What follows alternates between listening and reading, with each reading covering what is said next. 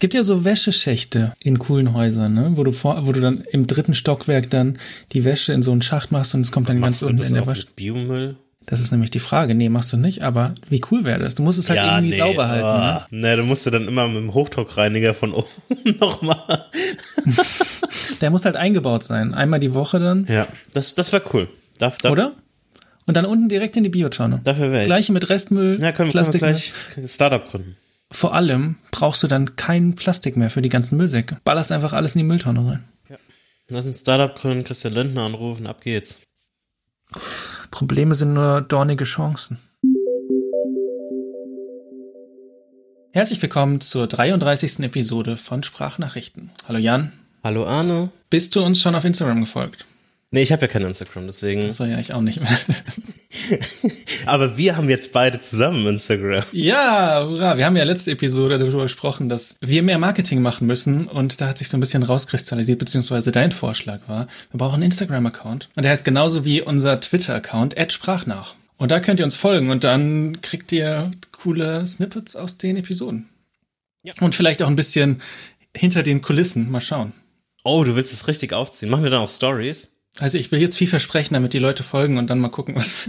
Aber ist, ist nicht eigentlich unser Ziel gar nicht unbedingt, dass das Hauptziel ist ja gar nicht unbedingt, dass Leute, die uns schon hören, folgen, sondern dass neue Leute darauf aufmerksam werden und ja, aber das kommt doch dann in die Notifications, oder? Dass ja dann eine Person in äh, Sprachnachfolgt.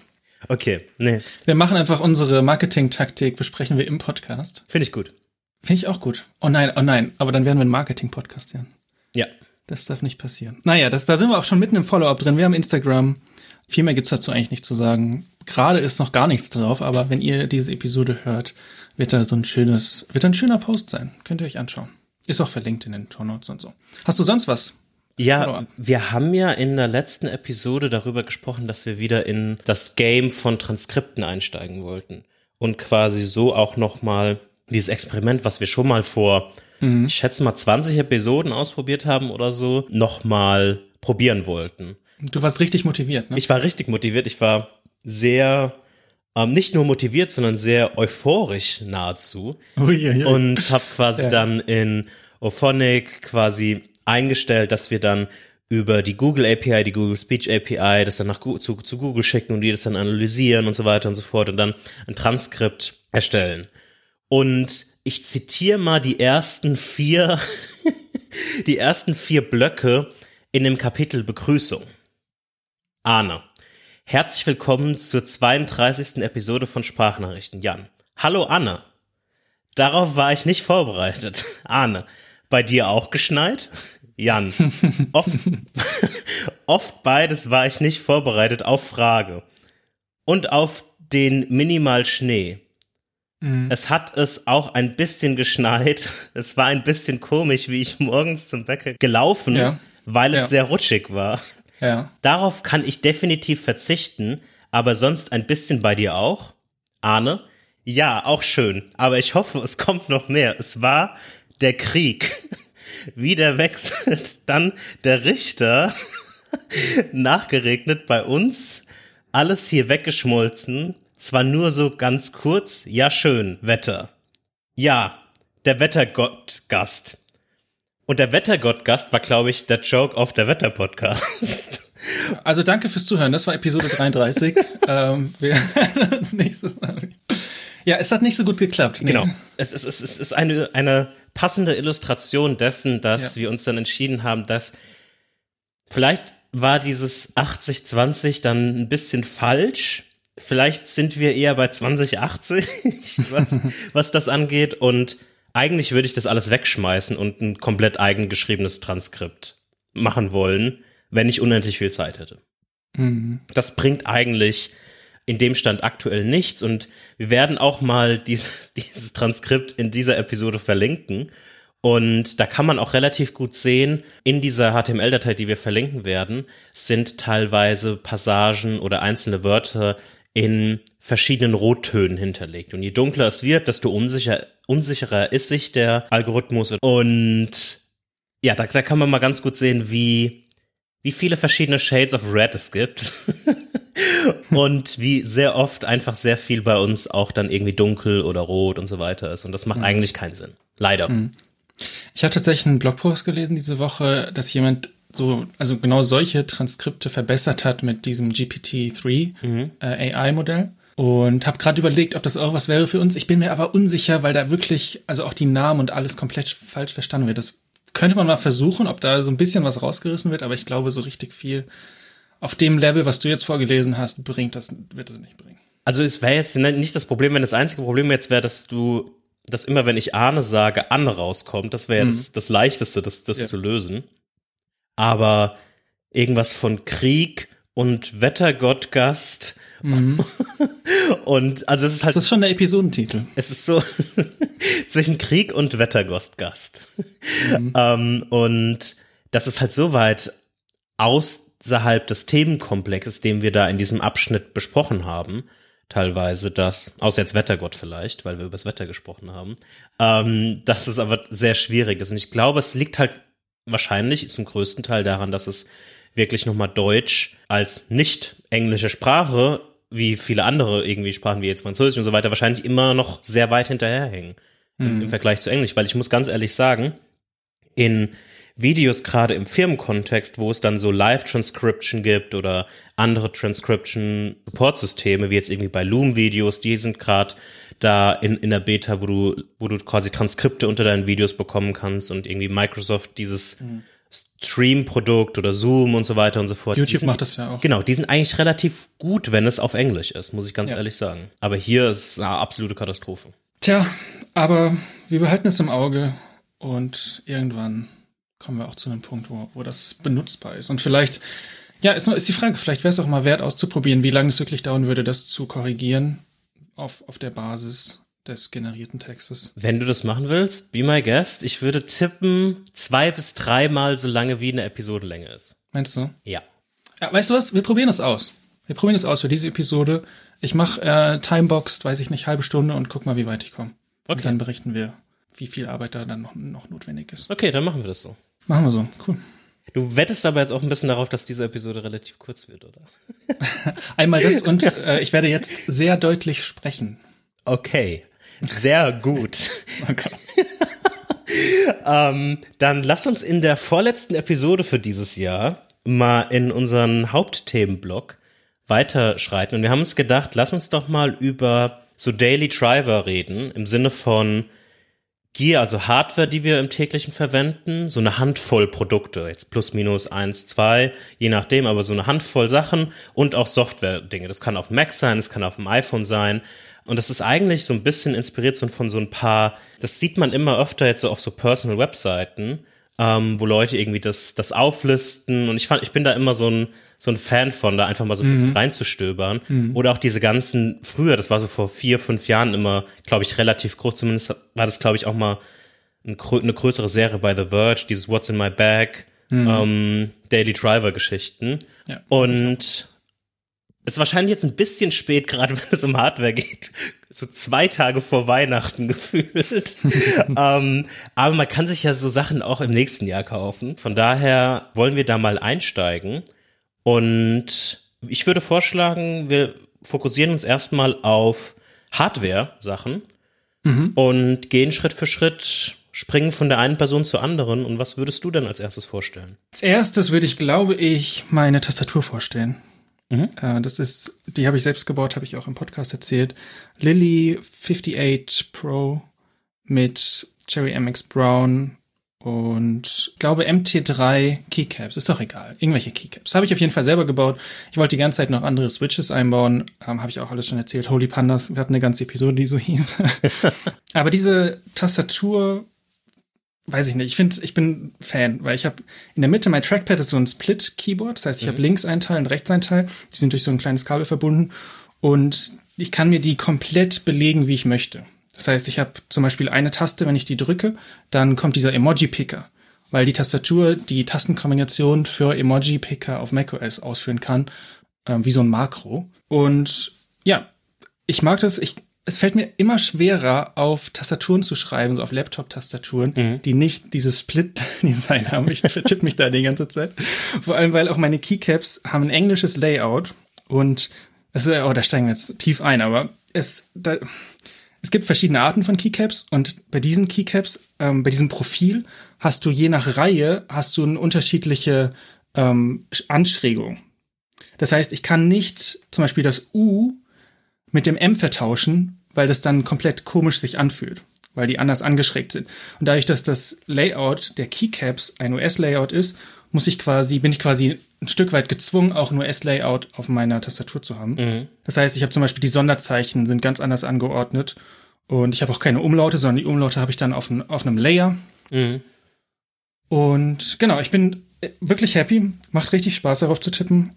Und äh, ich kann jetzt auf anderen Tastaturen nicht mehr so gut tippen, aber das wäre auf jeden Fall mein erster Pick, weil das hat wirklich äh, verändert, wie ich, wie ich tippe. Es hat ein bisschen gedauert tatsächlich, länger als ich dachte. Also bestimmt einen Monat, bis ich wirklich tippen konnte, das ohne drüber nachzudenken. Fragen, ja. ja, ja. Das hat, ich dachte so eine Woche, weil ich ja wirklich viel tippe auf der Arbeit, aber die ersten, die ersten Wochen waren schon hart. Dann, also gerade beim Programmieren, da suchst du ein Sonderzeichen und dein, dein Muscle Memory tippt automatisch die Taste, aber es ist dann komplettes Falsche. Mhm. Kam, kam der Lernprozess dann so in, in Blöcken oder in Schwüngen?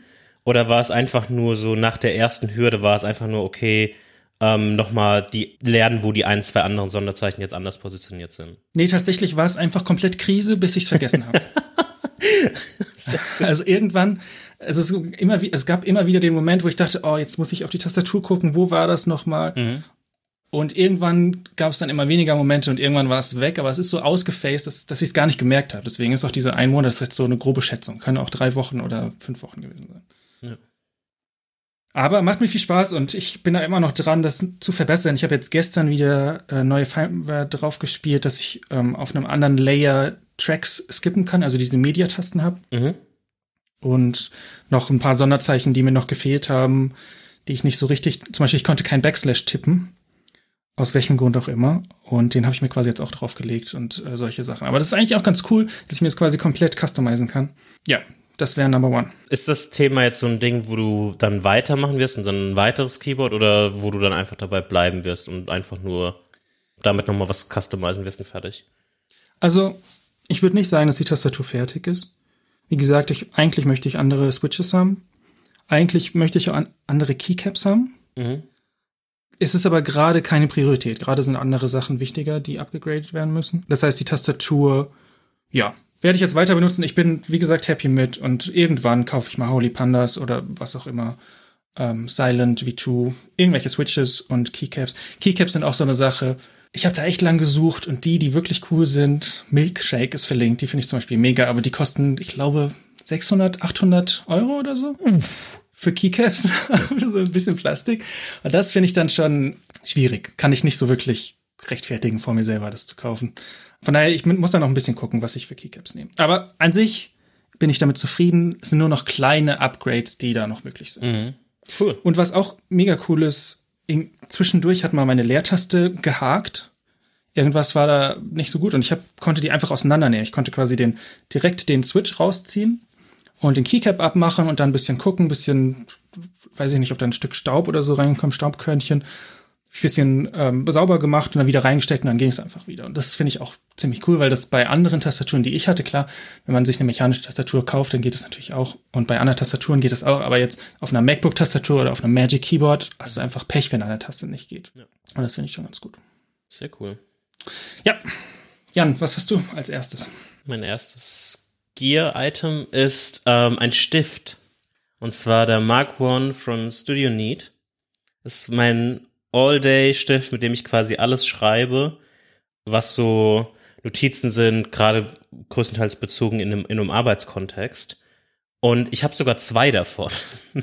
einer mhm. ist, einer ist kaputt, ähm, beziehungsweise habe ich ihn noch nie repariert bekommen. Das war damals der Original quasi erste aus, aus dem ersten Batch, das damals auch ein Kickstarter-Projekt war, wo sie den Mark One vorgestellt haben in Schwarz. Ist, war, war, war diese Version quasi mhm. mit einem silbernen Knopf, wo man dann quasi den, den Stift, wie, wie nennt man das denn? Wie bei einem Kugelschreiber, die Spitze aus- und einfährt.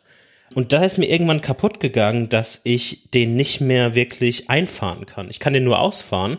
Und wenn ich dann nochmal draufklicke und ihn einfahren will, bleibt er immer draußen. Und dann muss mhm. ich etwas energischer auf den Tisch hauen, äh, und ihn wieder reindrücken. Und dann habe ich irgendwann quasi den nicht mehr benutzt, weil es sehr nervig war und bin dann auf ganz normalen andere Stifte oder Kugelschreiber umgestiegen. Und irgendwann im letzten Jahr, wenn ich mich richtig erinnere, hatten, hat das Studio Unique quasi für den Mark One ähm, so eine Special Limited Edition rausgebracht. Mhm. Und es waren, ich glaube, ein paar hundert Stück. Und die. War es nicht 100? Das kann, kann sein. Das also ich, ich weiß, dass sie, dieses Jahr hatten sie wieder so, so eine Special Edition, da hatten die 300, aber ich kann mich mhm. nicht mehr genau erinnern, was mhm. ähm, letztes Jahr der Fall war. Und weil ich so zufrieden mit dem, mit dem Mark One war, habe ich mir den quasi dann in der Special Edition gekauft, was so ein, wir werden ein Bild in die Show Notes oder in, in, das Kapitel hier auch dann hinterlegen, was so ein Blauton ist, so ein dunkler Blau, vielleicht Türkiston, weiß nicht, schwer, schwer zu beschreiben, hm. ähm, Ton ist, den ich super liebe und der wirklich super, super viel Spaß macht, damit zu schreiben. Und es ist natürlich, kann man den refillen und kann quasi austauschen, wenn die, die Farbe oder der, die, ist ja keine Tinte, die Füllung ja. leer ist, ähm, kann man, kann man das austauschen, also ist auch die ganze Zeit wiederverwertbar und so weiter und so fort. Das ist alles ziemlich cool und kann ich nur empfehlen, ähm, sich das mal anzuschauen und wenn man auf der Suche ist nach so einem quasi, nach so einem schönen Stift, der kostet ist teuer. 60, 70 mhm. Dollar ungefähr. 65 Dollar kostet der, der Mark One in der Standard quasi Ausführung in Black und Nickel. Das ist quasi die erste Version, die ich auch hatte. Und dann halt noch Shipping. Aber ja, das ist mein, mein erster Pick und bin sehr zufrieden damit. Ja, finde ich auch sehr cool. Ich hatte den, die hatten jetzt auch einen Mark II auf Kickstarter. Ich weiß nicht, ob der jetzt schon geschippt ist. Den hatte ich zwischendurch auch mal ge gebackt. Mhm. Das ist dann so, der ist kleiner, den kann man auseinandernehmen und hat, hast quasi einen Deckel und einen, ähm, einen Stift und kannst sie dann zusammenstecken in einen großen Stift. Ich weiß nicht, ja. ob man das jetzt äh, versteht, aber so funktioniert das. Und den hatte ich zwischendurch und dann habe ich mich aber tatsächlich dagegen entschieden, weil ich glaube ich auch lieber einen möchte, der fest ist. Also ich überlege diesen Mark One mir eventuell zuzulegen. Mal schauen. Aber ähm, ist auf jeden Fall eine coole Sache und Studio macht, also ich, macht auch gute ich Sachen. Ich kann dir mal meinen alten zuschicken und wenn du den repariert bekommst. Ja, das wäre ähm, das Beste. Spare ich mir den ganzen Kram. Ja, können, können, können wir machen. Nice. Sprachnachrichten, das eBay Kleinanzeigen der Podcast-Szene. Guck mal, wie transparent wir sind. Unsere Marketingstrategie, die alles hier, ihr kriegt alles mit. Ja. Nee, das, das war, das war mein erster Pick. Wie sieht's bei deinem zweiten aus? Ich glaube, mein zweiter Pick ist 12 South Staygo USB-C Hub. Also ein USB-Hub. Mhm. Ist jetzt vielleicht ein bisschen boring, aber ich hatte tatsächlich so viele Probleme mit USB-C-Hubs. Ich hatte den Originaladapter von Apple USB-C auf USB-A, HDMI und nochmal USB-C. Mhm. Also das Original-Ding, das, was Apple herstellt. Und mein Monitor ist damit nicht klargekommen. Also ich habe so ein LG Ultrawide, keine Ahnung, wie der mhm. heißt. Aber ich hatte immer Bildflackern, teilweise zwischendurch einfach random, ging der Bildschirm aus und hat geflackert, hat das Signal verloren. Und das hat mich wahnsinnig gemacht. Und ich hatte dann irgendwann hatte ich raus, in welcher Kombination ich den Bildschirm aus und wieder anmachen muss. Und aber jedes Mal, wenn ich den Rechner aufgeweckt habe, hatte ich genau dieses Problem. Und ich hatte dann auch noch einen anderen probiert. Das war, ich weiß nicht, ob das Anchor war, aber irgendwie sowas. Das hat auch nicht so richtig funktioniert. Alles schwierig. Und dann habe ich mir, habe ich mir diesen Stay Go USB-C Hub geholt. Und damit habe ich einfach gar keine Probleme mehr. Also der war schon auch teuer. Also der kostet 100 Dollar allein und das ist ohne Shipping. Also mit Shipping und Zoll seid ihr so easy bei 150 mhm. Euro. Für mich war es das wert, weil das ist der einzige, der bei meinem Bildschirm funktioniert hat, aus welchem Grund auch immer. Und das ist eigentlich dazu da, also gedacht, dass man das auch schnell einpacken kann und mitnehmen kann als mobiler Hub. Deswegen auch Stay Go, ne? man kann, kann beides. Ich habe noch nie irgendwo mitgenommen. Der ist bei mir in diesem Netz unterm Schreibtisch und da ist alles angeschlossen und es ist ein Traum. Und es ist Platz zwei, weil das, wie gesagt, einfach überhaupt gar keine Probleme. Ich habe das Ding angeschlossen und danach muss ich nicht mehr drüber nachdenken. Mhm. Es funktioniert einfach alles traumhaft. Besser als die, als die Apple-Geschichten. Von daher kann ich, wenn ihr Probleme habt da, dann kann ich das nur empfehlen. Wenn ihr keine Probleme habt, dann kauft euch lieber so ein Anchor-Ding. Die sind sehr, sehr viel günstiger oder was auch immer. Was gibt's noch? Keine Ahnung. Andere Sachen. Es, es, es, also das ist auch, das war auch schon immer was, was ich mir echt überlegt habe, was ich da in diese Richtung machen wollen würde. mhm. weil ich habe ja quasi das Setup aktuell, dass es so aufgebaut ist, dass ich quasi den Ultrafine habe und da habe ich relativ viel eingesteckt. Aber da bin ich manchmal so ein bisschen ängstlich, was das heißt, weil es quasi alles in diesem, diese Ultrafine, diese 5K Ultrafine Monitore haben ja auch so eine History an, oh, das funktionieren die mal nicht so gut. Remember mein Mac Mini Drama. okay. ähm, und hier läuft quasi alles in den Monitor rein und dann mit einem Kabel zu meinem Mac. Mhm. Und da bin ich echt manchmal so ein bisschen, ob das eine gute Idee ist, weiß ich nicht. Bisher hatte ich zum Beispiel noch kein Podcast-Problem, aber hier läuft auch quasi von dem XLR-Interface. Das geht nicht direkt in das MacBook rein, sondern das geht in den Monitor und von dem Monitor in das MacBook rein. Und da hatte ich auch mal so überlegt. Und da gibt es ja die, die Version, die du quasi vorgestellt hast. Und da gibt es nochmal die Riesenversion, aber für eher ähm, für daheim und dann nicht so transportabel, wie du es quasi beschrieben hast. Diese mhm. CalDigit, diese, dieses Riesendock quasi. Ähm, was dann aber auch, glaube ich, 250 oder 300 Euro kostet ähm, mhm. was dann nochmal so eine Riesenversion ist. Aber die, die 12 South, die habe ich mir auch schon mal ähm, angeguckt und überlegt, es dann so zu machen. Ja, was auch ganz cool ist, ist, dass du ein langes Kabel hast zu diesem Adapter. Das heißt, wenn du normalerweise sind die Adapter relativ kurz, relativ nah an dem Rechner. Mhm. Das heißt, du hast, du siehst diesen ganzen Kabelsalat, aber bei dem ist es so, es geht ein Kabel, so wie bei deinem Monitor zum Beispiel auch, geht ein Kabel vom Rechner weg zu diesem, zu diesem Hub und der ist versteckt und da, gehen dann alle Kabel mhm. rein. Das heißt, ich habe nur ein einziges Kabel, was ich in mein MacBook reinstecken muss und du siehst sonst nichts. Das ist auch ganz nice. Cool. Ja, gut. Was hast du noch mitgebracht? Wir bleiben einfach bei Studio Need. Wenn man sich schon quasi den Mark One bestellt und dann muss man überlegen, okay, Shipping, gegebenenfalls Zoll, bestelle ich doch gleich mehr. Weil dann muss ich das Shipping nur einmal bezahlen. Mhm. Und dann überlegt man sich weiter, okay, ich brauche irgendwas, auf was ich schreiben mag, weil ich habe jetzt einen Stift. Warum nicht einfach ein Notebook? Mhm. Und mein absolutes mit Abstand Lieblingsnotebook ist das Totebook. Und das ist wirklich mit Abstand, ich benutze das jetzt schon seit zwei Jahren ungefähr, seitdem es ungefähr rausgekommen ist. Ähm, würde ich jetzt mal tippen. Ich weiß ehrlich gesagt gar nicht, wann das rausgekommen ist, aber ich würde jetzt mal schätzen, weil ich jetzt schon vier, fünf archiviert habe von diesen, von diesen Notebooks. Würde ich hm. mal schätzen, dass ich die jetzt so seit zwei, zweieinhalb Jahren ungefähr verwende. Und es ist quasi ein relativ leichtes, ähm, relativ kleines Notebook, was man super leicht verstauen kann, super mitnehmen kann und was so eine, so eine dotted Struktur hat. Das heißt, es sind nicht clean ähm, cleane Papiere, sondern die haben so eine leichte dotted Markierung, dass mhm. man noch leichter irgendwie mal was skizzieren kann und so weiter und so fort. Und ist einfach eine, eine super kleine, so eine flexible Art und Weise, Notizen aufzuschreiben. Und das ist wirklich das, was ich immer verwende ähm, für alle quasi Arbeitsthematiken und was sich super leicht dann auch verstauen lässt. Ich weiß gar nicht, wie viele, wie viele Seiten es dabei gibt müsste ich jetzt nachschauen. Ich glaube 80 Pages. Und quasi ein Pack kostet 20 Euro, also ein so Notebook 10 Euro. Oder 10 Dollar, besser gesagt.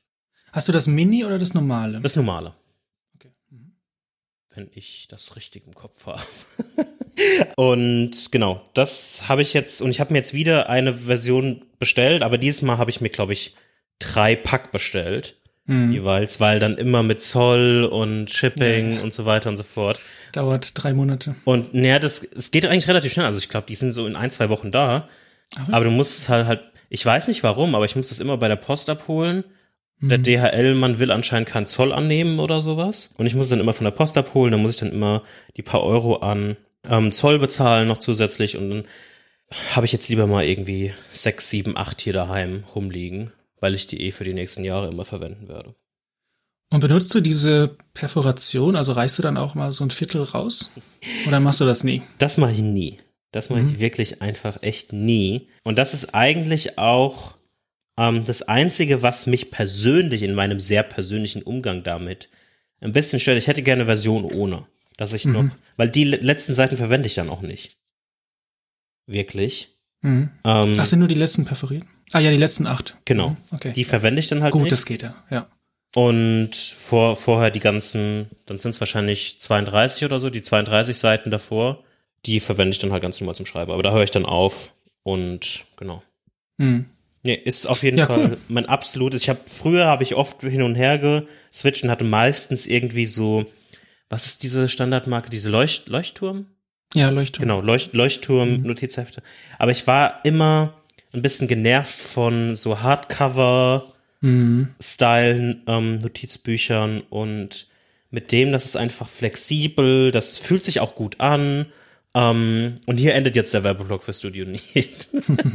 ähm, aber wer so ein Notizbuch Buch, ähm, braucht oder sich mal mit seinen aktuellen nicht sehr zufrieden ist, der kann sich das mal angucken. Links in den Show Notes. Gut, mein, meine dritte Hardware-Gear-Vorstellung sind meine Kopfhörer. Das sind die Bayer Dynamic DT 990 Pro. Langer Titel sind offene Kopfhörer, das heißt, ich kann mich quasi mit den Kopfhörern auf ganz normal unterhalten und verstehe alles, was um mich rum passiert. Wollte ich auch, weil ich sowieso hier in meinem Büro arbeite und die Tür meistens zu ist und dann bin ich ungestört. Und wenn aber was ist, dann höre ich das auch. Die waren überhaupt nicht teuer. Ich glaube, ich, glaub, ich habe 100 Euro bezahlt. Und die sind richtig gut. Also ich höre teilweise Produktionsfehler in irgendwelcher Musik, die ich höre und andere Sachen. Also es ist wirklich, ich habe die auch angeschlossen an mein äh, Audio-Interface. Das heißt, die kriegen da auch genug Power. Und ich bin richtig happy. Also ich glaube, die werde ich wahrscheinlich jetzt sehr, sehr lang haben. Also ich wüsste nicht, ich habe überhaupt gar keine Issues damit. Die haben ein bisschen mehr Bass, also sind nicht super neutral, wenn man jetzt äh, zum Beispiel Musik hört, aber mag ich eigentlich gerne. Mhm. Und viel mehr gibt's dazu nicht zu sagen. Ist einfach super unkompliziert. Das Einzige, okay, eine Sache habe ich. Das Kabel ist relativ lang. Und ich habe jetzt hier so einen kleinen Kabelhaufen auf dem Schreibtisch liegen, weil manchmal brauche ich ein bisschen mehr Kabel, manchmal brauche ich ein bisschen weniger Kabel. Da muss ich mir noch mal eine Lösung ausdenken. Ich weiß nicht, ob es irgendwas gibt, das sich irgendwie so auffedert oder so. Ich glaube, ich habe sowas mal gesehen. Wollte ich noch mal recherchieren. Aber das, das Ding selbst ist mega. Richtig gut. Schön in äh, komplett schwarz. Ist auch irgendwie Limited Edition oder so, aber ist auch egal. Also die sind super. Ja, warum hast du dich für kabelgebundene Kopf? Also nimmst du die nur am Schreibtisch dann immer oder Ja. läufst du mit denen auch irgendwie rum oder so weiter? Nee, das ist nur am Schreibtisch. Und ich wollte kabelgebunden, weil ich muss die nicht aufladen. Es bringt mir nichts, wenn ich kabellose habe, wenn ich die sowieso nur am Schreibtisch Mhm. benutzen möchte. Die haben auch diesen dicken Klinkenstecker. Ich weiß nicht, den, wie viel, wie viel Inch sind das? Ähm, naja, jedenfalls Enough. nicht, den, nicht die Mini-Klinke, sondern okay. ja. Ähm, das heißt, es wäre sowieso, wenn ich jetzt kabellose gehabt hätte, hätte ich nur den Hassel gehabt, dass ich sie noch aufladen muss und dass ich dann durch diese ganzen Bluetooth Technologie, Komprimierungsgeschichten wahrscheinlich ein bisschen Qualitätseinbußen hätte. Verstehe, cool. Ja, das ist auch, das ist auch so ein Thema. Ich habe ich hab schon lange, ähm, habe ich die Sony, oh Gott, wie heißen die? White Comfort? Nee, das Bose. Nee. So. Die Sony MX1000 X3, was war Ja. komischer, Das steht in den Shownotes. komischer Produktname. Aber ähm, die sind irgendwann gebrochen, dann habe ich die so getaped. Aber manchmal, wenn ich die dann wieder aufsetze, dann habe ich dann so einen halben, so ein, so ein eine, eine Ohrmuschel in der Hand, das nur noch so am Seidenfaden hängt. Und da bin ich auch schon lange am überlegen, ob ich, was ich, was ich da in Richtung machen werde. Aber das ist vielleicht etwas für nächstes Jahr. Denn was ich, und das ist auch meine, meine dritte Position, ist auch ein Musikthema. Und das sind natürlich, und das ist jetzt das wahrscheinlich langweiligste, sind AirPods. Die AirPods Pro. Hm. Aber das ist halt das Ding, was für mich mit wahrscheinlich Abstand das beste Produkt ist, was in den letzten acht Jahren rausgekommen ist. Überall. Ui, okay. Acht Jahre ist lang. AirPods sind für mich wirklich, ich habe die immer dabei. Es gibt zwei Sachen, die ich immer dabei habe: mein iPhone und AirPods. Es kann mal passieren, dass ich Portemonnaie vergesse oder irgendwas, aber iPhone und AirPods sind immer dabei. Sei es hier im Haus oder draußen, immer. Und ich habe die so oft auf, ich nutze die so viel, sind nicht ideal in der. Guck, die sind nicht mal ideal für mich in der Passform. Mhm. Also in der, in der Ohrpassform. Ich muss oft nochmal nachjustieren und so weiter und so fort. Das ist nicht mal ideal, aber ich finde die trotzdem, das sind mit Abstand die besten Dinge. Und auch wenn das mega langweilig ist, ich musste das erwähnen im Sachen so Daily Driver und so weiter und so fort. Die, diese Beschreibung passt nicht besser auf die AirPods neben jetzt dem iPhone, aber das iPhone wäre ja noch langweiliger, ähm, auf, auf, auf die AirPods Pro. Und es geht mir wirklich nur um die Einfachheit und den Komfort der Nutzung, aber auch des Wechselns zwischen Devices. Das funktioniert für mich so super. Ich brauche mhm. diesen ganzen Zusatzkram nicht. Mit, das habe ich überall ausgestellt mit, wie heißt es, Spatial Audio und mhm. den ganzen Kram das hat mich, wie das aktiviert war, hat mich das damals sehr verwirrt, weil ich oft irgendwie, wenn ich koche, im Hintergrund irgendwie was laufen habe. Und ich glaube, ich hatte damals zu der Zeit irgendein YouTube-Video laufen und dann positioniert sich das ja zu dem iPad quasi hin. Ja, stimmt. Und dann laufe ich in der Küche rum und denke mir gerade, hä, warum geht denn der Ton die ganze Zeit?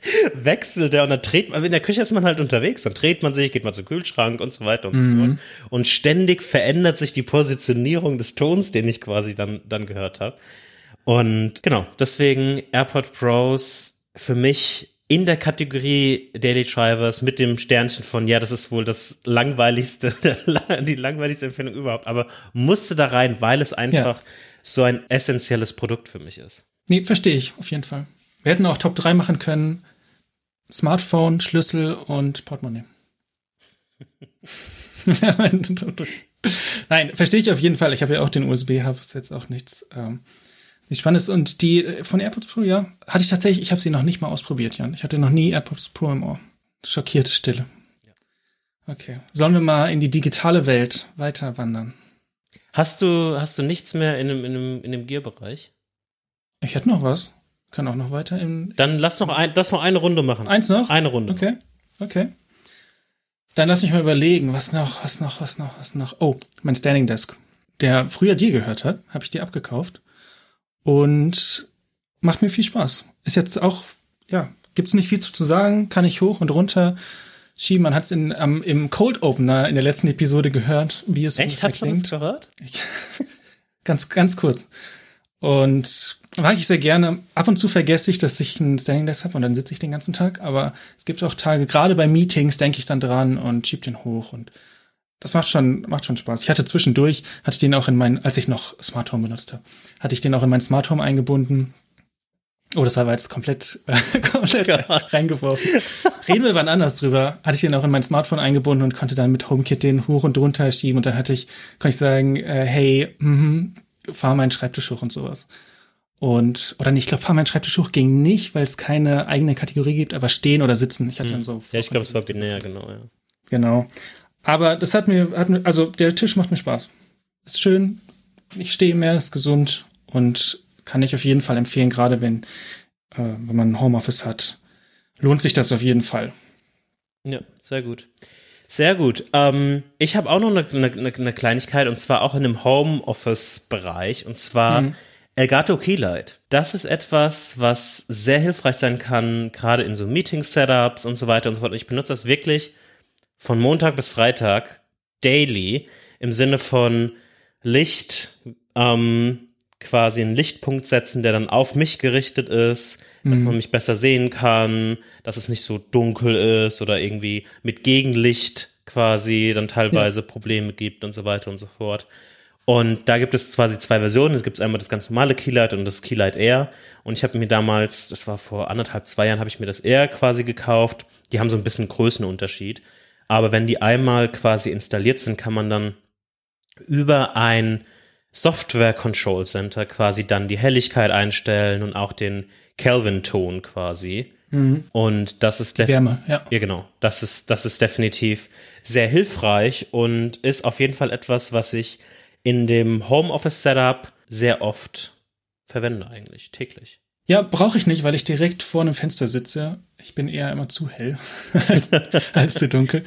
Äh, aber klar, wenn man, wenn man nicht vorm Fenster sitzt, auf jeden Fall super nützlich, weil es auch einfach der Webcam, egal welche man hat, das Leben einfacher macht. Ja, definitiv. Also ich könnte theoretisch auch vor dem Fenster sitzen, da das aber eine Dachschräge ist, dürf, würde dann Standing Desk nicht mehr funktionieren. Mm. Und ich habe mich dann für Standing Desk entschieden, quasi stehst dann draußen einfach. Sehr gut. Dann gut. lass uns mal in den Softwarebereich wechseln mhm. und schauen, was wir, was wir da so haben. Lass uns wieder vier machen, oder? Okay. Alles klar, dann fängst du wieder an. Ich kann anfangen, ja. Ich fange mit einem ganz kleinen Tool an. Das nennt sich Hand Mirror. Und alles, was es macht, es lebt in der Menübar. Und wenn du da draufklickst, dann siehst du ein Preview deiner Webcam. Ich habe jetzt gerade draufgeklickt. Und das ist mega nützlich, wenn du zum Beispiel gerade in Zoom-Meeting, du benutzt das auch, ne? Wenn du in Zoom-Meeting Ja, reingehst oder in irgendein anderes Meeting wo, mit Video und du vorher mal ganz kurz gucken willst, ob du, weiß ich nicht, was zwischen den Zähnen hast, ob die Frisur sitzt, ob im Hintergrund, weiß ich nicht, was ist. Einfach ganz kurz reingucken, wie sieht das Webcam-Bild aus und das war's schon. Das ist alles, was es macht und super nützlich. Ein ganz kleines Utility-Ding. Ja, finde ich auch super. Es, es, ich bin echt ein bisschen, wie, wie, wie, wie, wie sagt man das jetzt? Ein bisschen neidisch in dem Sinne von der Produktkategorie, weil das sind so coole kleine Apps. Auf die Ideen würde ich auch gerne kommen. und die würde ich auch gerne bauen. Weil das ist so ein Scope, den würde ich mir auch zutrauen Ja. in der Theorie. Das Problem ist, dass ich nicht auf so Ideen dann irgendwie komme. Aber ähm, ich finde auch die, die, die App ziemlich cool. Und ist so für eine Sache, macht sie gut und fertig. Ja, das war's schon. Hey Mirror, was hast du? Ich habe, lass uns anfangen mit Language Tool. Language Tool ist wirklich so, auch so ein Daily Driver von mir. Ich schreibe sehr viel im, in der täglichen Arbeit, sei es irgendwie Dokumentation, sei es irgendwie so Konzeptsachen. Und ich würde fast tipp, würde fast sagen, ein Drittel bis die Hälfte meiner Arbeit ist eigentlich Schreiben, gerade in den letzten Wochen und Monaten gewesen. Und Language Tool ist quasi so eine Alternative zu, was vielleicht ein bisschen bekannter ist, Grammarly, wenn man, wenn man das kennt. Und es ist quasi eine Art und Weise, so Grammar, Spelling Checks zu machen, die quasi, ja, und quasi das, das drüber laufen zu lassen. Und auch um quasi ähm, dann nochmal Alternativworte oder Al- Alternativstrukturen vorzuschlagen, dass man nicht immer irgendwie das Gleiche schreibt. Und da gibt es verschiedene Art und Weisen, wie man das quasi irgendwie einbauen kann. Also es gibt Apps dafür, ähm, es gibt Browser-Extensions, so verwende ich das meistens. Oder es gibt quasi so einen Web-Editor bei denen direkt. Mhm. Und das ist mir aus irgendwelchen Gründen sympathischer als Grammarly gewesen. Ich habe früher Grammarly sehr viel verwendet, aber Language Tool ist, war mir ein bisschen sympathischer, weil die quasi aus der EU kommen und ich glaube auch anfänglich von der EU unterstützt wurden und so weiter und so fort. Und das fand ich irgendwie ganz nett. Mhm. Und die auch so ein bisschen, da, war, da weiß ich aber gar nicht so viel drüber, aber teilweise auch so ein bisschen Core-Funktionalität ähm, Open Source haben und, und, und, so, und so Sachen quasi haben. kann man alles auf der Webseite quasi nachverfolgen. Und das ist auf jeden Fall ein Tool, was ich, was ich verwende und für, für das ich auch wirklich aktiv bezahle. Ich weiß gerade gar nicht genau, wenn ich ganz ehrlich bin, wie teuer das ist. Wird wahrscheinlich 50, ah hier, 60 Euro im Jahr kostet das quasi. Mhm. Und dann baue ich mir halt auch nochmal zusätzlich so eine eigene Bibliothek auf. Also man kann dann ganz einfach sagen, okay, das ist einfach, keine Ahnung, was ist so ein, so, so ein komisches Wort, was nicht im, im Dictionary steht? Irgendwelche technischen Begriffe oder so, oder irgendwie Eigennamen von irgendwie Vue oder so weiter. Also von Vue.js oder React groß geschrieben oder so, sowas in, in, in der Art. Kann man dann einfach zur eigenen Bibliothek hinzufügen, dann meckert das nicht immer, wenn es quasi, wenn, wenn ich das in einem anderen Text nochmal verwende. Ja. Und das ist definitiv etwas, gerade mit den, zum einen Spellcheck und Grammarcheck, aber auch diese Synonyme, die dann als andere Optionen nochmal vorgeschlagen werden können, sind Sachen, die, glaube ich, mit der Zeit sich auch dann wiederfinden in meiner eigenen Art zu schreiben Ja. und zu Ja, sprechen. das glaube ich auch. Also es ist so ein, nicht nur sind an dem Tag heute meine Texte quasi besser oder haben keine Typos oder so weiter drin. Ich werde dadurch auch irgendwie besser und das ist definitiv etwas, was ähm, super ist. Und es unterstützt auch andere Sprachen. Also es unterstützt auch Deutsch, Spanisch, Französisch, Portugiesisch und so weiter und so fort. Aber ich nutze das eigentlich nur für Englisch. Quasi. Cool. Und jetzt habe ich noch eine Frage. Es gibt Apps für, ich bin gerade auf der Website, es gibt Apps für macOS, iOS und für den Browser Ja. und irgendwie noch andere, aber das sind jetzt so die, die mir aufgefallen sind. Wenn ich das jetzt für macOS installiere, kriege ich dann für jede App, also auch für Slack, auch für Signal, für, für E-Mail, für alles diese Corrections? Das glaube ich nicht. Ich benutze, ich habe diese Mac-App nicht. Soweit ich das, also ich habe das, ich habe die, glaube ich, früher mal gehabt und dann war das einfach so ein Rapper von der Webseite. Hm. quasi. Und so hat das damals auch Grammarly gehabt. Das könnten, das würde ich noch mal austesten.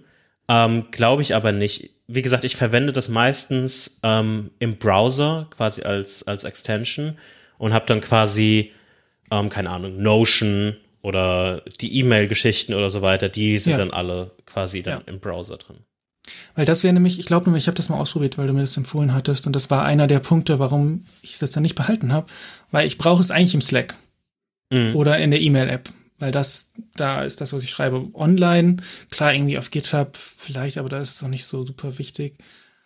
Das wäre richtig cool. Auf iOS geht es, glaube ich, weil das da ein eigenes Keyboard ist und da sich in jede App integriert. Ja. Auf macOS müssen wir noch mal ausprobieren, ja. Aber an sich mega cool. Ja. finde ich. Nee, also Kann man natürlich dann auch Slack im Browser benutzen und alles im Browser benutzen. Ne? ja, kannst du. Slack ist dann, also wenn ich was Großes schreibe in Slack, mache ich schnell ein Copy and Paste und paste das quasi in den Editor. Ich habe immer Das so, machst du schon. Okay. so ein Language-Tab offen. Ähm, das habe ich schon, aber das ist nur noch mal schnell, um, um, zu, um zu checken. Ich weiß nicht, ob das möglich ist, aber wir gucken uns das mal, wir gucken uns das mal an und genau, schauen mal. Alles klar. Was ist deine zweite Version? Mm, Tailscale. Tailscale ist ein v Zero-Config VPN.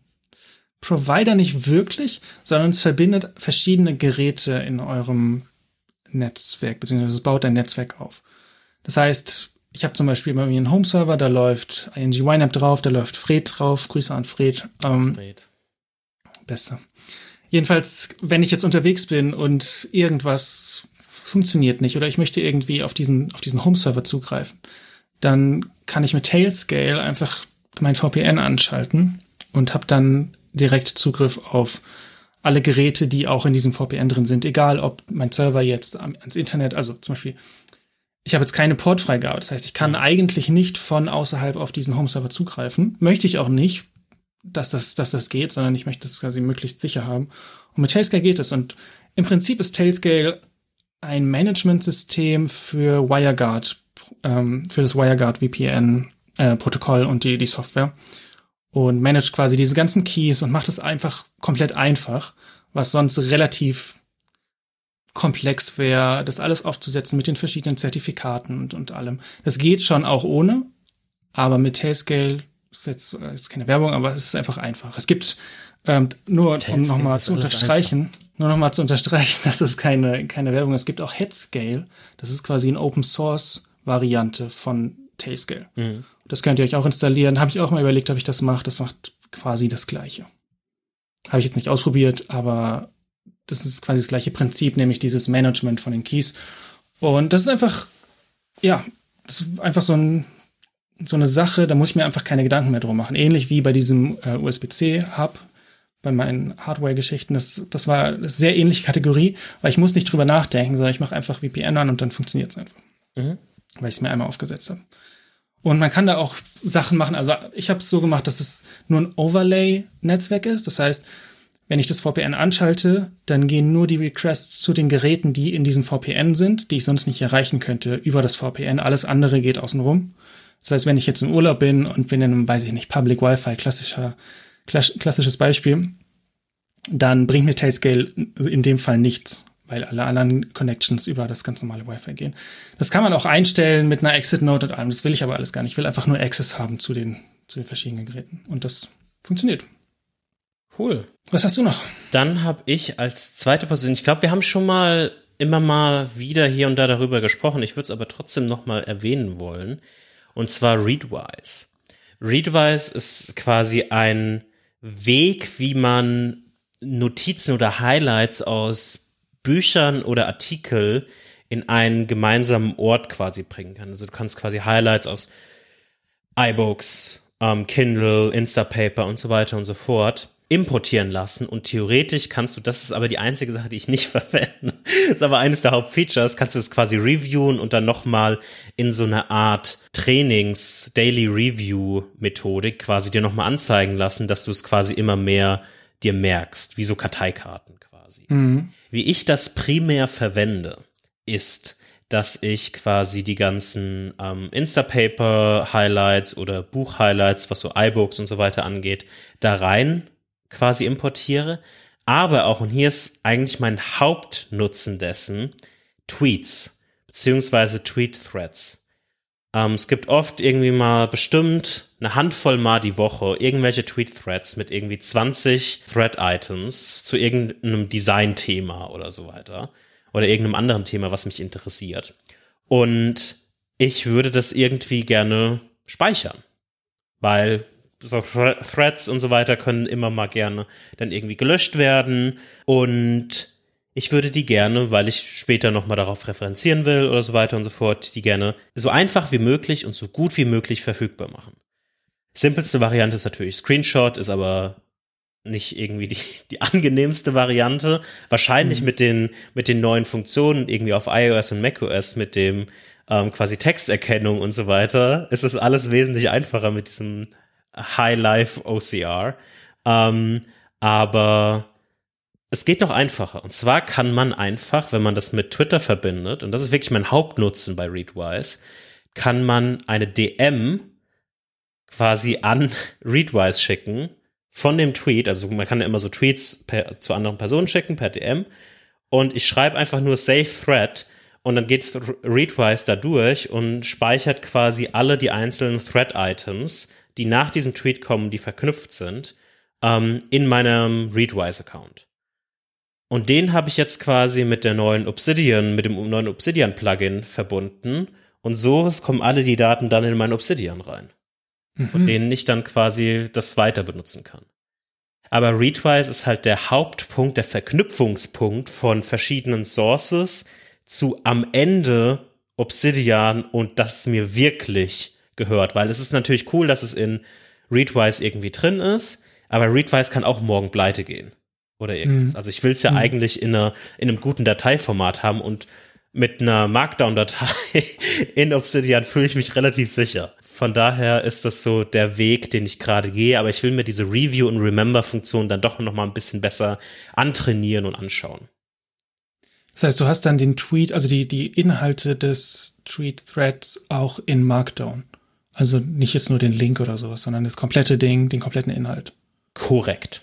Korrekt. Ich habe quasi hm. den Content, den schriftlichen Plaintext-Content, habe ich quasi da drin. Du musst dir vorstellen, das Einzige, was ein bisschen blöd sind, sind immer die Titel von diesen, von diesen Threads. Also es ist quasi so der Anfang, ja. der Anfang des Tweets so als Überschrift.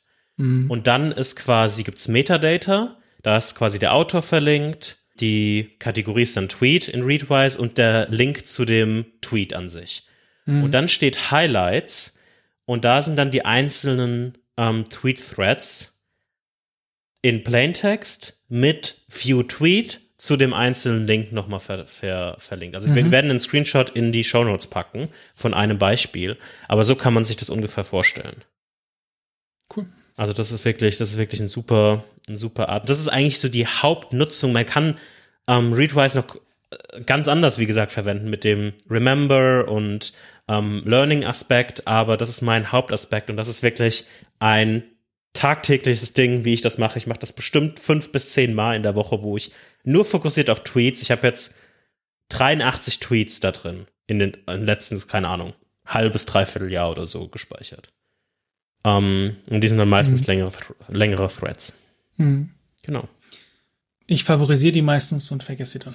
Ja, genau, und das will ich halt, das wollte ich, das wollte ich vermeiden. Ja.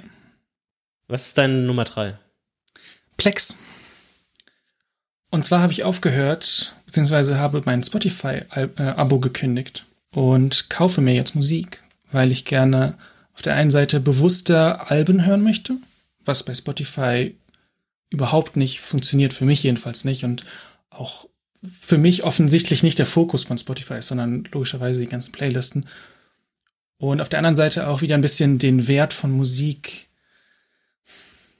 wertschätzen möchte. Also, wenn ich mir ein Album kaufe über iTunes für, weiß ich nicht, 12 Euro oder 10,99 kosten, glaube ich, die meisten, dann ist es was ganz anderes. Und dann höre ich auch das ganze Album und auch alle Tracks und nicht nur die, die, weiß ich nicht, die gleich, äh, die meisten Balken bei, bei Spotify haben oder die den Stern bei Apple Music haben oder, oder wie auch immer, sondern ich höre viel bewusster jetzt Musik und höre mir komplette Alben durch und wenn das Album fertig ist, dann suche ich mir ein anderes aus.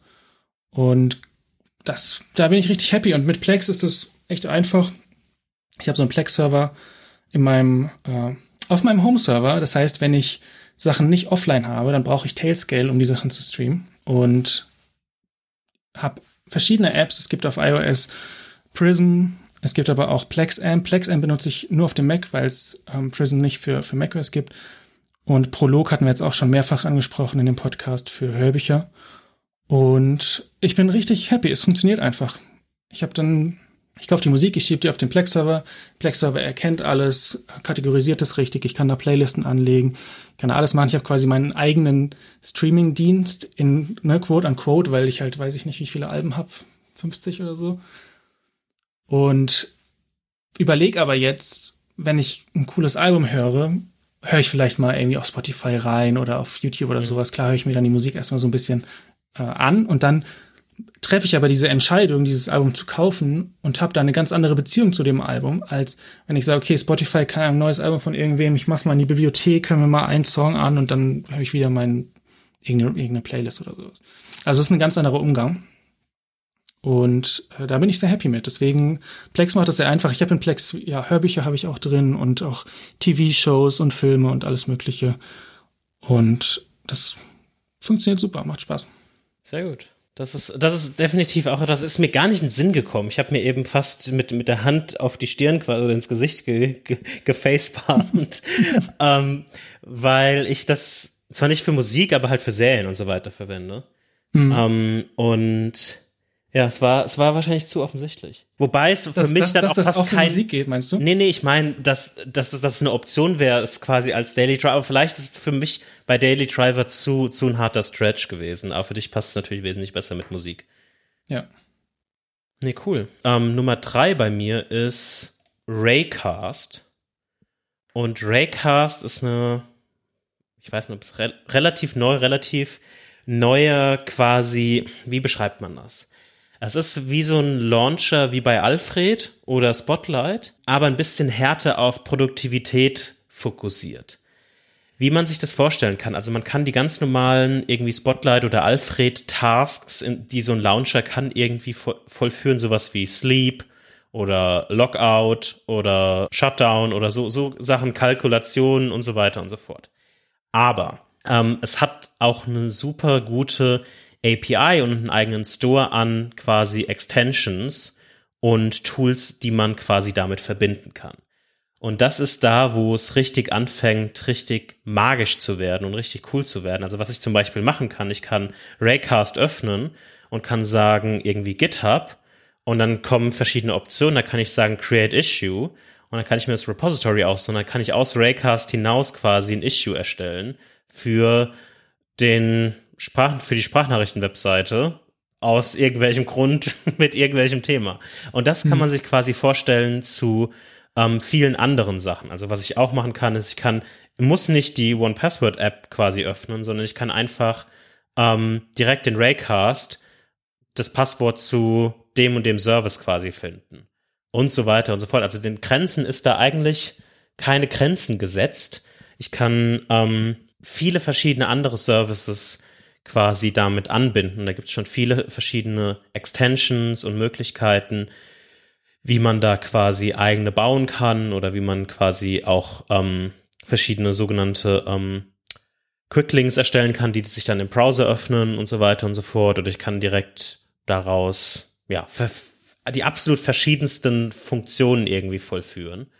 Und das ist definitiv etwas, was so eine meiner Entdeckungen in den letzten Monaten war und was ich immer mehr verwende. Ich bin noch relativ früh in, in diesem Stadium und bin noch relativ an meine ursprünglichen quasi ähm, Möglichkeiten, die man so mit Alfred und äh, Spotlight hat, irgendwie äh, gebunden und bin mhm. dann noch am, am Explorieren, aber es ist definitiv cool, diese Möglichkeit irgendwie zu haben und die verschiedenen Applikationen, die zum einen auf deinem Mac sind, aber die auch im Internet quasi, wie gesagt, Create an Issue on, on GitHub quasi zur Verfügung sind, nur daraus zu steuern wie halt so ein textgebundenes System quasi ist, wo du einfach mit dann Command Space oder so öffnest, wie das bei mir ist und dann einfach, okay, ich muss schnell, ich darf das nicht vergessen, also create ich jetzt schnell das Issue auf GitHub ähm, und fertig ist es. Mhm, cool. Ja, kannte ich gar nicht. Ich nutze ich nutze noch Alfred und habe mir da, da kannst du ja auch so ein paar Workflows erstellen, aber ich glaube, das ist nochmal ein ganz anderes Level bei Raycast. Genau. Ja, ja, genau. Also es ist, es hat Ähnlichkeiten, aber es ist so nochmal ein Level krasser und ja. auch wirklich auf diesem ich bin echt mal gespannt, was in den nächsten Wochen und Monaten noch in diesem Store passiert, was es da alles für, für interessante Möglichkeiten gibt, das noch zu erweitern. Ähm, also es sind so ganz simple Sachen, sind dann irgendwie auch dabei, die, die ganz nett sind, wie irgendwie, okay, du kannst dir schnell, ich sehe gerade hier, gefeatured ist aktuell ein Figma File Search quasi. Mhm. Ähm, wo du gar nicht die Figma-App musst, sondern wahrscheinlich wird dann einfach der Link generiert oder es wird dann in der, im Browser direkt geöffnet oder so. Ich habe es dir noch nicht installiert, aber die Möglichkeit an sich ist schon mal interessant. Ja, ich glaube, bei mir, die Frage ist, ich hatte, ich habe auch diese Alfred-Workflows nie genutzt. Also so Issue mhm. erstellen und so Sachen kannst du ja alles mit Alfred auch machen. Habe ich aber nie gemacht. Ich habe nur die, die, ich benutze eigentlich Alfred nur als Application Launcher, könnte wahrscheinlich genauso gut Spotlight nutzen. Ja. Und gehe dann eher vom, vom Workflow her, würde ich in Figma gehen und das File suchen. Viel eher als dann mein Launcher starten. Ja. Aber das ist ja einfach nur eine Frage der, der Gewöhnung. Genau, genau. Ja. Interesting. Gut. Mein letztes ja. ist ein bisschen nerdy, ist ein bisschen. Jetzt kommst du damit um die Ecke. Jetzt komme ich damit um die Ecke. nämlich nix. Und nix OS und nix Packages. Ähm, ich versuche es kurz zu halten. Also Nix ist erstmal eine Sprache, eine Programmiersprache, eine deklarative Sprache. Nix Packages ist ein Package Manager und Nix OS ist ein äh, Operating System basierend auf Nix Packages. Ich will aber jetzt eigentlich nur über Nix Packages sprechen, nämlich ist es ein Package Manager, der es sehr einfach macht, Dinge auszuprobieren. Das heißt, ich habe zum Beispiel bei mir auf, auf macOS habe ich äh, Nix installiert und auch Home Manager. Damit verwalte ich meine kompletten Programme, die ich installiert habe. Also alternativ zu Homebrew, falls das, falls das jemand sagt. Ähm, und das kann man alles in meinen Dot-Files sehen, die sind dann auch verlinkt, äh, alles möglich da installiert. Und das ist alles installiert durch diese deklarative Sprache, definiere ich quasi nur, was ich brauche. Und Nix findet dann raus, okay, du brauchst, das braucht die Dependencies, das braucht die Dependencies, wie ist das alles kompatibel? Und am Ende habe ich genau diese Applikation installiert und habe quasi ein Stück weit eine Sicherheit, dass das funktioniert, weil die eben in dieser Kombination dann, äh, dann schon ausgetestet sind. Und ich kann dann auch, wenn ich jetzt zum Beispiel ein neues, weiß ich nicht, ich lade mir irgendein Repository runter, zum Beispiel von Raycast, die Extension, mhm. dieses Open Source Extension Repository, was auf Node.js basiert. Und das braucht wahrscheinlich eine bestimmte Node-Version und dann kann ich da muss ich die nicht installiert haben oder irgendwie mit, ich glaube, es gibt NVM, ist so ein Node Version Manager, das brauche ich alles nicht. Ich kann einfach nix shell dash p und dann die Node-Version, die ich brauche, also Node underscore, weiß ich nicht, 16. Und nix, äh, nix managt das einfach für mich und dann habe ich eine Shell, da ist Node drin. Und wenn ich es nicht mehr brauche, dann gehe ich raus und dann ist es auch nicht mehr installiert. Das heißt, es ist super einfach, schnell die Dependencies, die du brauchst für ein Projekt zu haben. Also ich habe auch in fast allen Projekten, die ich jetzt in den letzten äh, Monaten angefasst habe, so ein Nix-Shell-File reingelegt, dass ich einfach, wenn ich in diesem Projekt bin, im Terminal, Nix-Shell ausführe, dass ich dann alle Dependencies habe, die ich brauche dafür. Weil ich nämlich zum Beispiel, ich will nicht irgendwie 20 Node-Versionen dauerhaft installiert haben, die dann irgendwie nicht kompatibel sind wer mit verschiedenen global installierten Packages und so. Das ist all, genau, wer will das schon? und das gleiche auch mit Go. Also manchmal, manche Projekte nutzen, nutzen eine ältere Go-Version dieser dieser ganze Hassel, den hast du einfach nicht, weil das isoliert ist. Du hast, du kannst zehn Versionen von Go installiert haben und je nachdem, in welchem Folder du bist, welche Nix-Shell du startest, hast du dann die richtige Go-Version. Mhm. Als Beispiel. Und NixOS ist dann noch mal ein Level weiter. Da ist es dann quasi ein komplettes Operating System, was du mit dieser deklarativen Sprache konfigurieren kannst. Und das habe ich jetzt auch auf einem Server am Laufen. Das ist einfach mega cool, weil ich das Problem, was ich immer habe, und da steigen wir jetzt schon ein bisschen tiefer ein, ich versuche gleich den Weg wieder rauszufinden, dass bei Servern irgendwann dieser Punkt kommt, wenn du jetzt, sag ich mal, einen Debian-Server hast oder wegen mir Arc Linux, keine Ahnung, irgendein Server, irgendein äh, System, was nicht NixOS ist, mhm. dann ist das Problem, mit der Zeit altern die. Und irgendwann, es ist, sammeln sich Dateien an, weil du hast mal was ausprobiert und dann hast du irgendwo im Slash Ops Folder irgendwelche Folder, die eigentlich nicht dahin gehören und es ist alles so, du hast das Gefühl, langsam, das habe ich zum Beispiel bei meinem Home Server, da läuft glaube ich Debian drauf, da habe ich das Gefühl, langsam könnte ich das mal neu aufsetzen, einfach nur um diesen ganzen Müll, diesen ganzen Kram, der sich so angesammelt hat, den ich nicht mehr brauche, loszuwerden. Und bei NixOS ist es so, dass dieser ganze Kram komplett gemanagt ist und komplett read-only ist und du, wenn du was brauchst, dann änderst du die Konfiguration, führst NixOS Rebuild Switch aus, der installiert alles, wie er es braucht, löscht alles, was er nicht braucht und fertig. Und du kannst immer reverten, wenn du irgendein Problem hast, wenn irgendwas nicht funktioniert, kannst du immer reverten zu einer vorherigen Konfiguration.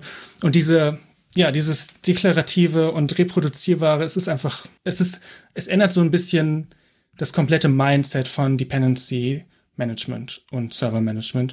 Und das finde ich sehr faszinierend, deswegen ist das mein Pick. Sehr cool. Nix. Dann schließe ich diese Runde mit auch wiederum etwas, was wir sicherlich schon ein paar Mal erwähnt haben, wo ich sicherlich auch schon mal davon geschwärmt habe. Und es ist natürlich, natürlich ist es Money Money. Money Money ist eine macOS-Applikation, die es mir ermöglicht, die verschiedenen Bankkonten oder erstmal einen, einen angenehmen View zu haben auf Bankkonten. Und die es natürlich ermöglicht auch Bankkonten von verschiedenen Banken gleich zu sehen und so weiter und so fort. Und man kann Überweisungen daraus machen, wenn das die Banken unterstützen. ING.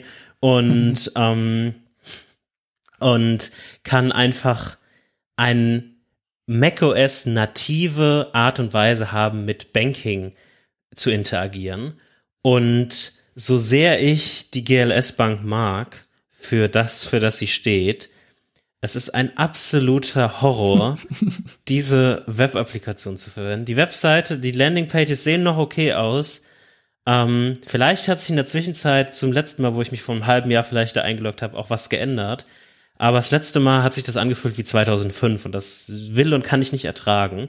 Und für all diese Fälle ist Money Money der absolute Saver, der es mir ermöglicht, besser einen Überblick zu, zu bekommen und es einfach macOS, äh, macOS nativ es mir ermöglicht, mit Banking umzugehen. Also für alle, die, ähm, die da irgendwie ein Problem sehen oder die da ähm, sich ebenso genervt gefühlt haben wie ich, sollten sich Money Money angucken. Es ist mit die beste App, die es auf dem Mac gibt. Jan, jetzt muss ich aber fragen, nutzt du noch YNAB? Ähm, das werden wir nächstes Jahr beantworten. oh nein. Diese Frage werden wir als Cliffhanger in unserer Neujahrsepisode klären. Und damit, damit kommen wir zur Side Project Corner. ähm, haben wir noch ein Thema oder hast du ein Thema für Side Project Corner? Gibt es ein Update zu Fred? Wie geht es Fred? Fred geht super. Fred nutze ich immer noch mindestens zweimal die Woche für Sachen einscannen einmal im Monat. Bald, oh, bald kann ich wieder Rechnung schreiben mit Fred. Ich freue mich schon. Aber Fred kriegt, äh, lernt leider nichts dazu. Ähm, weil andere Sachen wichtiger sind. Zum Beispiel habe ich angefangen, meine Website umzustrukturieren. Arne.me. Und es ist eine große Krise. Also, ich bin, ja, ich bin kein Designer. Und ich würde auch nicht sagen, dass ich äh, gut bin im Design und ich brauche Ewigkeiten, um irgendwo hinzukommen, was einigermaßen okay aussieht und ich bin noch weit davon entfernt. Also wenn ihr jetzt die Website aufgerufen habt, dann kriegt keinen Schreck. Ähm, es wird besser, hoffe ich, mit der Zeit. Ich habe jetzt gerade nur, ich also ich habe, du hast viel äh, davon mitgekriegt, Jan. Ich habe dir viele Screenshots geschickt. Mhm. Zwischendurch ähm, war ich mal komplett vom Weg ab, abgekommen und ich habe dann erstmal eine Pause gebraucht von, von Design. ich muss, ähm, ich muss da jetzt mal wieder anfangen, mich motivieren und äh, ein bisschen weitermachen. Aber da will ich so ein bisschen, ja, da, da muss auf jeden Fall noch was passieren. Da habe ich ein bisschen Zeit reingesteckt. Ansonsten Newsletter, äh, arnesweekly.email, ist rausgegangen heute, also vor 20 Minuten, das letzte Mal für 2021. Ich habe mir gedacht, am 26. möchte ich eigentlich ungern da noch Newsletter raushauen. Mhm. Das heißt dann im neuen Jahr wieder.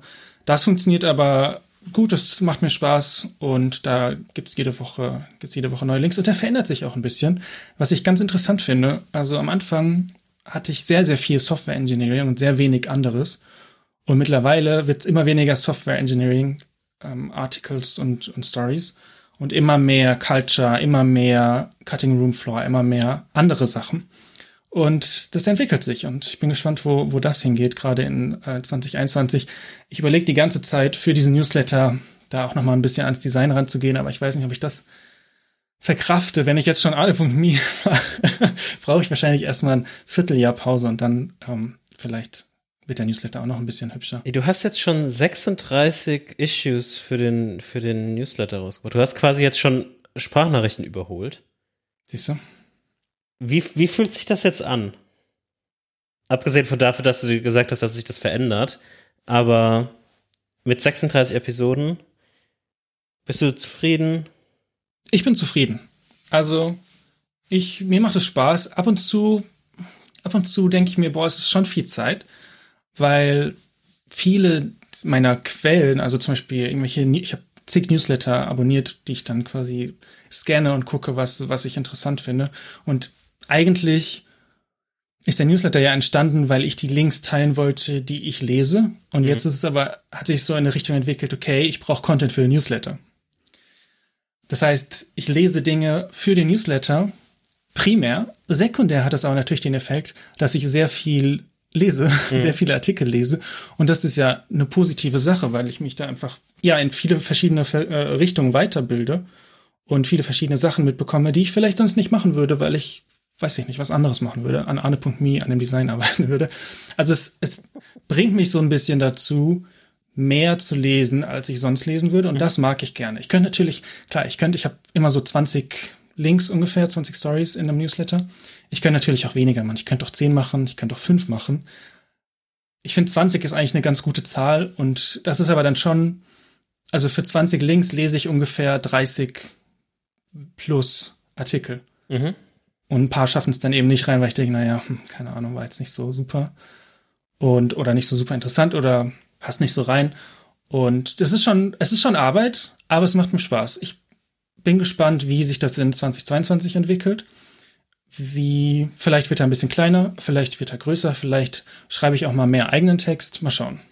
Okay. Ich bin, ich bin gespannt. Ich bin gespannt. Ich bin, ich finde immer noch, dass es ein Projekt ist, was mir auch sehr viel Spaß macht, einfach nur zu konsumieren. Ich finde, du machst da einen sehr guten Job mit. Ah, danke. Und es macht immer wieder Spaß, das sonntags zu lesen. Sehr schön. Arnesweekly.email. Mit diesen netten Worten ähm, beenden wir die letzte reguläre Episode für dieses Jahr. Es wird noch eine kommen, wo wir, wie gesagt, ein, ein Yearly Review machen, plus das Thema Yearly Themes besprechen werden. Es wird eine Gala-Vorstellung zum Jahr 2021. Zieht euch euren festlichsten Sakko oder euer festliches mhm. Kleid an, bevor ihr diese Episode hört. Es wird. Kauft Champagner. Es wird ähm, atemberaubend. Ähm, und bis zu der Gala-Vorstellung in Episode 34. Vielen Dank für die Aufmerksamkeit. Das war Episode 33. Bis die Tage. Ciao. Ciao.